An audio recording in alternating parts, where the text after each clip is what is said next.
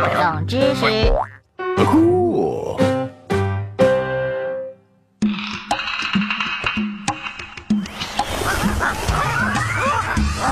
啊，厕所的纸都用完了，你给我拿点呗。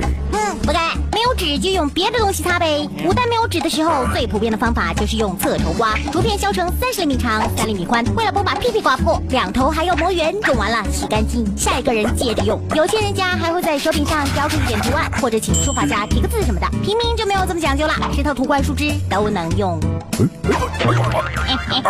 古罗马也有侧绸，他们在木头棍的一端绑上棉布，擦完再放到池子里面泡一泡，之后接着用。日本皇族更有创意了，《源氏物语》里面记载，他们用的是泡软的知了的翅膀。下人给主子擦屁屁的时候呢，能透过透明的翅膀看看菊花有没有生病。最奢侈的是英国啦，十五世纪之前，英国皇室只用三文鱼片擦屁屁，他们认为三文鱼能除臭，还能治痔疮。三文鱼，呃 我要拿痔疮膏给他们换。那是五百年前的事，笨蛋！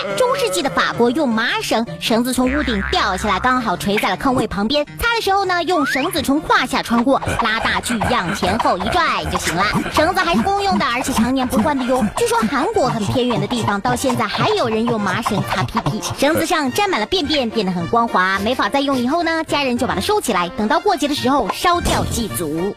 我知道，因为沾满便便的麻绳上有家人的味道。人类的屁屁经过各种材料的摩擦，终于用上了纸。最早有记载，人类用纸擦屁屁是在我国元朝。到了明清时期，有钱人用草纸就变得很常见啦。但是官府规定，写字的纸绝对不可以擦屁屁，这是对学识的不敬，违反的人会受惩罚。其实用什么擦是自己的事，但土耳其法律近几年才说，伊斯兰信徒可以用纸擦，在这之前，他们只能用左手抠。关注飞碟说微博，呃每呃，天哦，每每天都有文字版冷 知识。每周二，笨蛋。哦，每每周二还能看到冷知识的视频哦。还有呢。